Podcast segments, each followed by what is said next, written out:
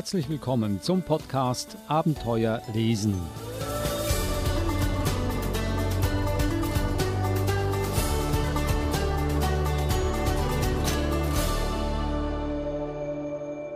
Der Podcast Abenteuer lesen, ein Podcast über spannende, interessante und lehrreiche Kinderbücher. Wir haben ein neues Thema und zwar ist das Thema Tiere, denn Tiere die kommen ja sehr oft vor in der Literatur, gerade für ganz junge Leser. Und ich frage mal Eva Murer, die Verhaltenstherapeutin, die auch heute wieder dabei ist. Hallo Eva übrigens. Hallo Adrian. Warum spielen Tiere eine so große Rolle in Kinderbüchern? Ich denke mal einerseits, weil wir einfach alle Tiere gern haben und Kinder ganz besonders. Ähm, und außerdem mit den Geschichten, wo, wo Tiere vorkommen oder wo Tiere etwas erleben, was die Kinder ja eigentlich dann auch erleben, wie Freundschaft oder äh, schwierige Situationen, Gefühle, Wut, Angst etc. Da können sich die Kinder einfach ganz, ganz gut in die Lage der Tiere hineinversetzen, ohne dass das wirklich jetzt so, ähm, ja, zu direkt ist sozusagen. Ja? Wenn einem ähm, etwas schwer fällt oder etwas ähm, schwierig ist im, im, im, Leben und es wird einem dann so vor den Latz geknallt, was jetzt andere äh, Menschen in der Situation machen, die das viel besser machen oder viel einfacher eine Lösung finden, dann fühlen, fühlen wir uns ja oft auch ein bisschen, bisschen angegriffen. Ja? Und mit, wenn das aber jetzt eine Tiergeschichte ist, wie eine Parabel oder wie eine Metapher, ähm, ist das jetzt nicht so direkt auf die, auf die Nase geknallt, aber man kann sich ganz, ganz gut in die Situation hineinversetzen und mit den Tieren sozusagen mitfühlen und, und aus der Situation heraus etwas für sich selbst auch lernen, obwohl das ja um Tiere geht. Ja. Und wie du vorhin auch, äh, ich denke mal, deine, deine, deine Gedanken gehen in die Richtung, ja, ähm, vielleicht identifizieren wir uns mit den Tieren und so weiter. Also das ist natürlich schwer zu sagen, ob das Kinder jetzt wirklich machen, aber ähm, ich denke mal, die, die Tiere als Parabel oder als Metapher oder als Projektionsfläche, das, das funktioniert einfach sehr, sehr gut in, in Kinderbüchern. Und ich glaube auch bei Erwachsenen, äh, wir können auch ganz viel von diesen Tiergeschichten lernen. Das Thema Tiere soll uns jetzt in zukünftigen kommenden Episoden immer wieder mal begleiten. Und zwar wollen wir jetzt nicht allgemein äh, Tiere vorstellen, die in der Literatur vorkommen, sondern ganz bestimmte Tiere. Also jede Episode, äh, die das Thema Tiere hat, wollen wir ein ganz bestimmtes Tier repräsentieren. Fangen wir doch an mit einem gewaltigen, großen Tier, das äh, viele in uns oder von uns auch als Beschützer sehen, nämlich den Bären. Und du hast fünf Bücher mitgebracht über Bären. Ich liste sie hier schnell mal auf. Das erste Buch Stadtbär von Katja Germann. Dann haben wir Wo ist Nils, der Eisbär von Nicolas Pirou. Das dritte Buch Linus im Glück von Hannah Jansen.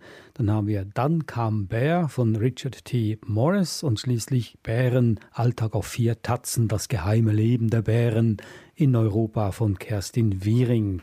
Also fünf Bücher. Ich bin mir sicher, es gibt noch mehr als diese, oder? Es gibt hunderte Bücher mit, mit Bären in der Kinderbuchliteratur. Also da ist gar kein Ende abzusehen. Ich habe einfach eine kleine Auswahl mitgebracht der Bücher, die mir besonders gut gefallen. Fangen wir doch an mit dem ersten Stadtbär von Katja Germann. Das Interessante an diesem Buch ist, dass gerade der zweite Band erschienen ist. Aber das ist jetzt der erste Band, Stadtbär. Und zwar, wie der Name schon sagt, geht es um einen Bären, der ein Abenteuer in der Stadt erlebt. Und da lese ich gleich mal was vor. Der Bär hatte lange geschlafen. Sein Magen knurrte. Mal sehen, was die anderen so treiben, dachte er. Er streifte durch die Wälder. Komisch, überlegte er, dem Fuchs bin ich aber schon lange nicht mehr begegnet, und die Biberburg sieht auch so ungepflegt aus. He, Habicht, wo sind Fuchs, Biber, Dachs und all die anderen? Hat der Jäger sie erwischt? Ach ja, das weißt du noch gar nicht. Die sind alle in die Stadt gezogen. In die Stadt? Zu den Menschen? fragte der Bär ungläubig. Dort gibt es beheizte Höhlen, leckeres Essen und vor allem keine Jäger. Mein Cousin wohnt auch dort und findet es prima. Hm, brummte der Bär.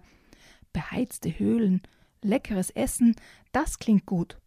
Die Jäger werden immer frecher. Ich glaube, ich ziehe auch um. Du? meinte der Habicht, das ist nichts für dich. In der Stadt muss man geschickt sein und sich anpassen. Du bist den Menschen doch viel zu gefährlich. Und du fällst zu sehr auf.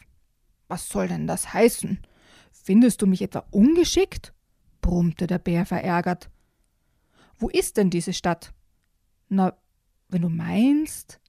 Da lang, seufzte der Habicht, zeigte ihm die Richtung und flog davon.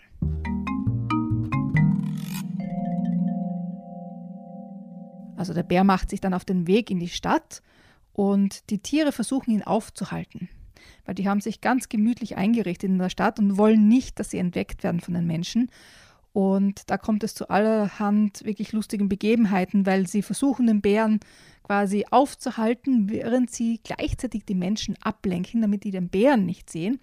Und der Bär kriegt von dem allen nichts mit und trottet durch die Stadt und ähm, frisst sich mit Hühnern voll im Restaurant und so weiter. Also es ist ähm, eine lustige Jagd sozusagen von der anderen Seite, weil eben der Dachs, der Biber, der Fuchs und so weiter versuchen, den Bären einzufangen und wieder zurück in den Wald zu bringen.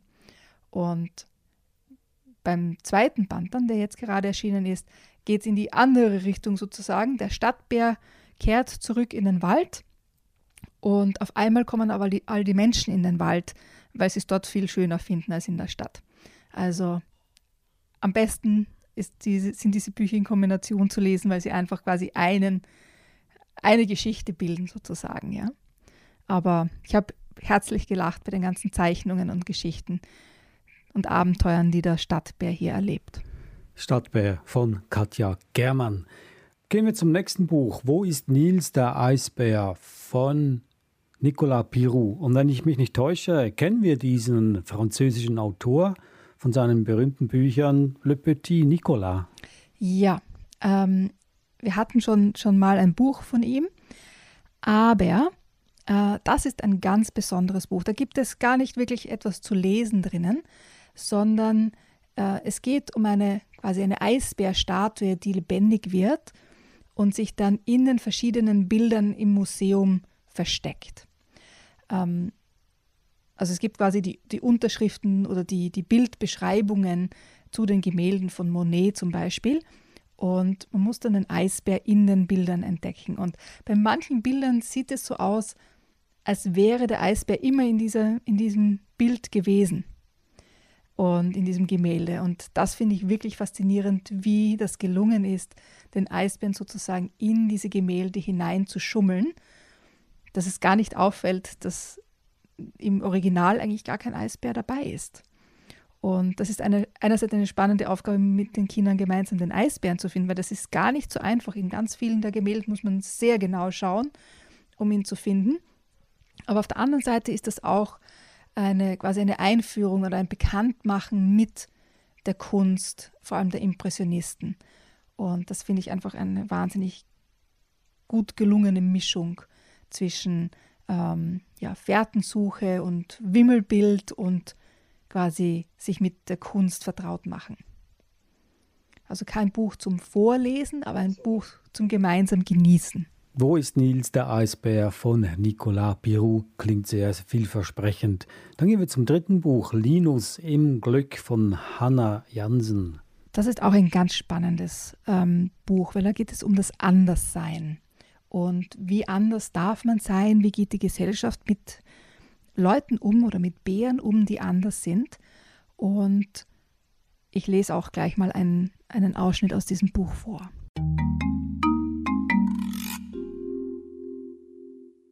Linus, der große, verzottelte Bär, fiel auf. In der Stadt der Bären gab es schwarze, weiße, braune, graue, gestreifte und gefleckte Bären. Große, kleine, dünne und dicke. Schick frisierte, manikürte, sogar auch ein paar karierte. Aber keinen wie Linus, der einfach alles wachsen ließ. Linus Pelz war so lang und verzottelt, dass man darunter Schnauze und Ohren kaum sah, nur die Nasenspitze. Und die Augen, die unheimlich leuchteten. Die anderen Bären behaupteten, er sei gar kein richtiger Bär und deshalb könne man nie wissen. Sie hielten sich fern von ihm.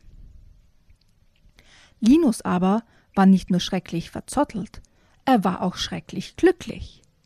Er konnte gar nicht anders. Immer lächelte er, von morgens bis abends und sogar nachts, wenn er schlief. Er war erstaunlich und er wusste selbst nicht warum. Wenn er beim Lächeln die blitzenden Zähne zeigte, sah es zum Fürchten aus. Die anderen Bären waren alle sehr beschäftigt, gingen eifrig ihrer Arbeit nach, von morgens bis abends, wie es sich gehört. Linus aber tat nichts dergleichen. Er wanderte ziellos durch die Stadt, manchmal verkehrt herum auf den Vorderpfoten, sammelte auf, was die anderen fortwarfen und lebte davon. Ein Faulenzer sei er und ein Dummkopf, murrten die anderen Bären. Aber Linus war nur Linus, mit sich und der Welt zufrieden. Oft juckte ihm gehörig das Fell, dann tanzte er durch die Straßen, brummte und drehte sich wie ein Kreisel, sprang in die Luft, schlug Purzelbäume, wälzte sich vor Vergnügen und hörte nicht auf, bis er völlig aus der Puste war. Zu Boden fiel und liegen blieb. Und sich nicht mehr rührte. Ein großes, haarsträubendes Hindernis.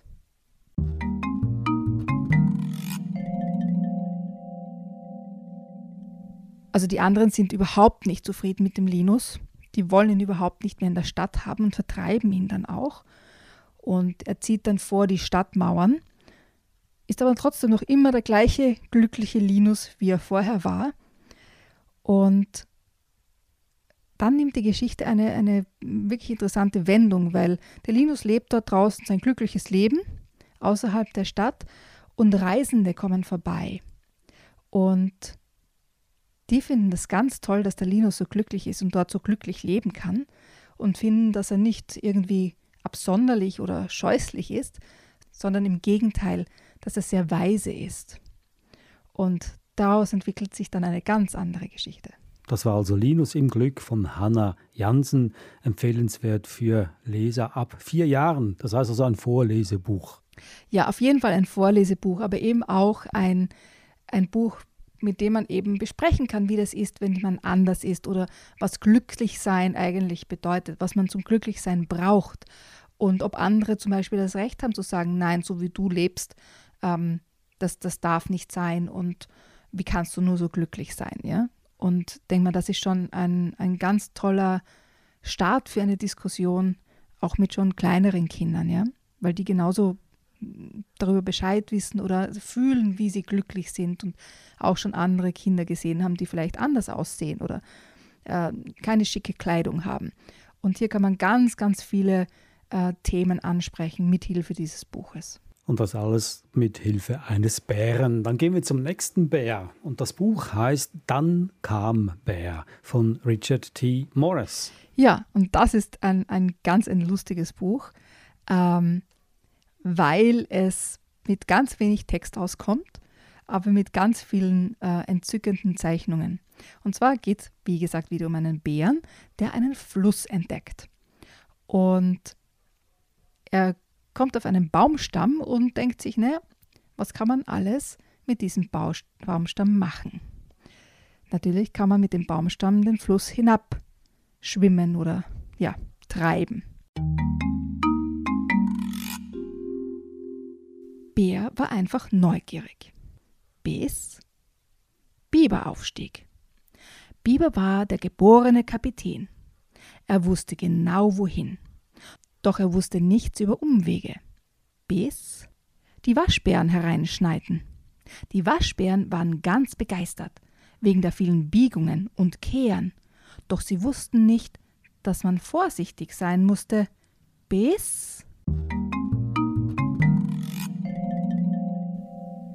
dann sieht man sie so auf einen, einen ähm, Wasserfall zusteuern.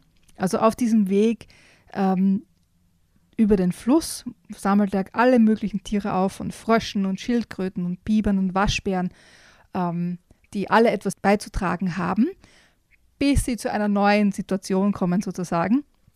Und dann geht es weiter auf der nächsten Seite, wo sie ein neues Tier sozusagen aufsammeln. Und ich verrate jetzt aber nicht, was nach dem Wasserfall passiert, weil das würde jetzt die Spannung rausnehmen, Adrian. Aber ähm, es geht lustig weiter. Das kann ich verraten. Das ist schon mal gut zu wissen, dass Sie da den Sturz über. Ich nehme mal an, Sie äh, fahren den Wasserfall runter, dass Sie diesen Fall überstehen. Ich weiß nicht, ob das stimmt. Du weißt, dass die Bücher immer gut ausgehen, oder Adrian? Ja, gehen immer gut aus. Gut. Dann kam Bär, war das von Richard T. Morris. Und dann gehen wir zum fünften und letzten Buch. Und das sieht eher aus wie ein Sachbuch. Bären, Alltag auf vier Tatzen das geheime Leben der Bären in Europa. Ja, ich habe mir gedacht, jetzt hatten wir vier Bücher für eher kleinere Kinder. Da muss ich schon auch ein Bärenbuch mitbringen für die älteren Kinder, Jugendlichen und für die, für die Erwachsenen. Und da bin ich auf dieses Buch gestoßen, das wahnsinnig tolle Fotografien bietet. Also wenn man sich für das, das Bärenleben sozusagen interessiert, vom wie sie geboren werden, bis sie eben groß sind und, und herumstreifen in den Wäldern. Die Fotografien sind einfach wahnsinnig toll gelungen.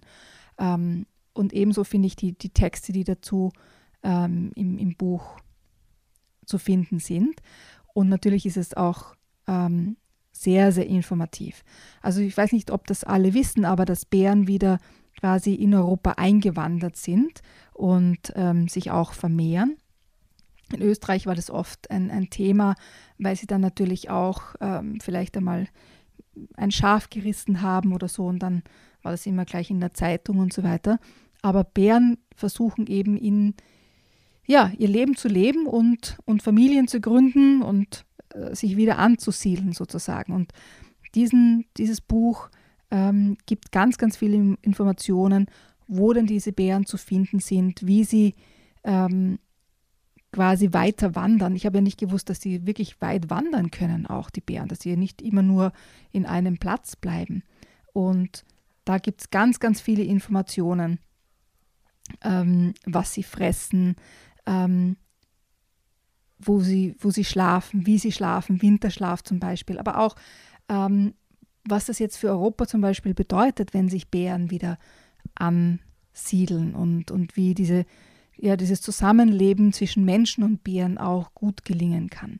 Also in diesem Buch findet man alle Informationen dazu und wie gesagt, also die Fotografien sind einfach hinreißend. Also ich habe mich nicht satt sehen können an den Fotografien.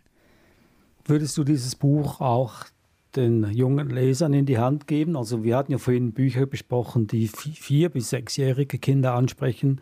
Äh, und würdest du dieses Buch diesen Kindern auch geben? Weil hier wird der Bär nicht als putziges Tier porträtiert, das menschenähnliche Züge hat, sondern wirklich hier geht es um reine, das reine Naturleben, das echte Leben des Bären, das ja manchmal auch ziemlich gewalttätig sein kann.